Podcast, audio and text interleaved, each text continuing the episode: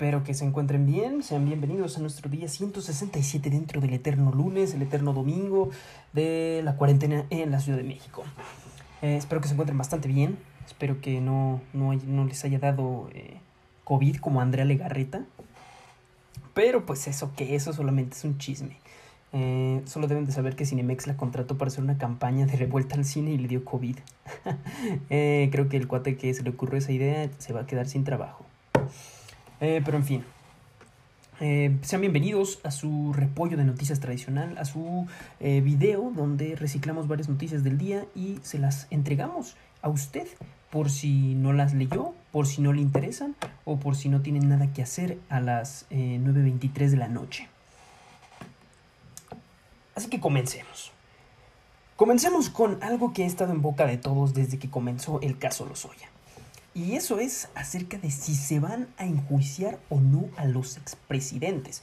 Recordemos que en un principio el presidente Andrés Manuel Cabeza de Algodón Obrador había dicho que solamente, solamente iba a hacer eso si el pueblo lo decidía. Y cuando se dice el pueblo lo decida, se refiere a una consulta. Y que, ojo, recordemos que de parte de este, de este programa dijimos que pues era algo completamente pues válido. Eh, porque pues no está chido, no está bien que pues los presidentes hagan lo que se les hinche la gana y no paguen las, los platos rotos de sus cochineros, ¿no? Entonces, pues eh, el día de hoy el presidente Andrés Manuel Pepenador Obrador eh, dijo que sí o sí se van a enjuiciar a presidentes. No lo dijo con estas palabras, pero sí lo dejó entender. ¿Por qué? Ya que dijo que si la consulta que, eh, pues que, pregunte esto no tiene resultados positivos, o bueno, no, no, no hay una mayoría que quiera eso, él, por convicción propia, él va a hacerse cargo de que se enjuicie a los expresidentes. Eh, esta es una de las pocas pues propuestas con las que, con las que estamos de acuerdo en este, en este programa con, con, con el actual gobierno, pero pues también habrá que decir que pues es un, eh, un arma de doble filo, porque ahorita pueden estar muy salsas, ahorita pueden estar súper salsas, pues creyéndose pues, los reinos del país, los reyes del país, mm, a los intocables, pero pues cabe recordar que así se sentía Carlos Salinas de Gortari, el innombrable, el chupacabras. Y pues qué pasa, que creo que casi 20 años después de su sexenio, Em, está enfrentando un juicio político. Entonces, pues también no sabemos si nuestro queridísimo cabecita de algodón vaya a vivir 20 años más, lo cual es poco probable. Pero yo lo que digo es de que, pues, así como es favorable para algunos, también es desfavorable para otros. Y realmente aquí el único que debería salir ganando es el pueblo. Así, así, con esa, con esa palabra con la que tanto le gusta al presidente hablar, él es, ellos son los que deberían de estar deberían de ganar con esta elección. El pueblo y nadie más que el pueblo. Y que pues que a fin de cuentas son las personas que pagan los platos sucios de toda esta guerra política que se ha desatado con el caso de Emilio Lozoya. Pero, en fin. Eh, ahora, el titular de la Semarnat. Recordamos que, recordemos que su titular eh, el 5 de, agosto, me parece, había soltado un, audio bastante, bastante comprometedor donde criticaba la cuarta transformación, a la llamada cuarta transformación y al gobierno actual, acusándole, acusándolo de, de incongruente y, llama, y llamar a la gente, o bueno, pues pedir que no se idealice este movimiento, ya que pues caras vemos, pero pues acciones no, vemos, no sabemos. Pues bueno, sucedió lo inevitable, chicos, ya que esta noticia no podía quedarse pues sin cabezas rodantes y ese día llegó, ya que el día de hoy el funcionario de la Semarnat entregó su puesto, renunció a su puesto y pues em, no sabemos qué vaya, quién, quién, vaya a ser. Este es el segundo cambio de, titular que sucede, que, que, que ocurre en este sexenio. Recordemos que el primero fue el secretario de Comunicaciones y, Transportes, Javier Jiménez Espriu. Y pues ahora le tocó a él, solamente que pues la razón de Espriu a la de este señor pues es una bastante diferente. Y pues resulta bastante interesante saber qué va a pasar con este personaje. ¿Seguirá dentro del partido? ¿Seguirá apoyando al presidente? ¿O se irá a otro, a otro partido? ¿Iniciará una aventura dentro de, ¿Del PRI? ¿Del PAN? ¿De algún otro partido? ¿Del PT? No lo sabremos, pero resulta una salida bastante interesante.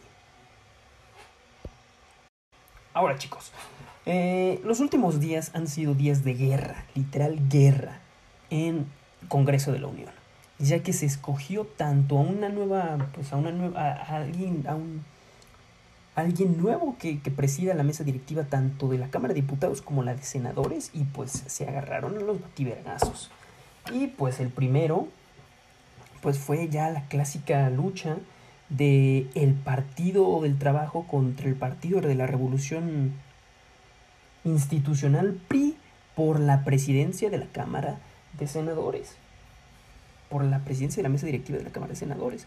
Ya que em, el siempre polémico y siempre bien ponderado Gerardo Fernández Noroña, eh, pues hizo de las suyas y hizo una, en una conferencia, pues recordó por qué ellos sí deberían de estar en, ellos deberían presidir la, mesa directiva y no el PRI. Como el PRI eh, a base de, de maniobras y de jugarretas, pues se logró colar para presidir esta, esta, esta cámara, esta mesa directiva de esta cámara. Y también pues dijo lo que nos dicen todos los días desde Palacio Nacional, que pues la mafia del poder, que los mexicanos votaron por un cambio, que ellos son unos corruptos. Y ojo, no, no digo que no sean así, porque todos sabemos que efectivamente son unos corruptos. Aquí lo, lo, lo chistoso es que es como... ¿Y tú no? O sea, porque el PRI sí, lo es y creo que, creo que los mismos del PRI pues lo admiten. Obvio no lo admiten en frente de cámaras, pero pues de seguro los funcionarios del PRI sí dicen como, ah, sí, somos bien rateros. O, ah, sí, eso vale madres. No lo sé. Pero pues ya está chistoso cuando acusas a alguien de ser algo que tú también eres. Y también recordemos que el Partido del Trabajo, si bien eh, es, ahorita está fuerte por su alianza con, alianza con Morena, pero pues realmente siempre ha sido un partido que alrededor de los años no ha tenido pues una fuerza así que digan. De hecho, yo casi no conozco senadores o, militantes del PT. Lo único que conozco es Noroña y porque es un maldito bocón. En fin, pues al final esta historia terminó con un triste desenlace para el Partido del Trabajo, ya que el PRI fue el que ganó la mesa directiva de los senadores. Eh, bastante triste que todo este mensaje de Fernández Noroña haya sido para nada. Eh, pues creo que quedó como, como estúpida, como dijeran por ahí.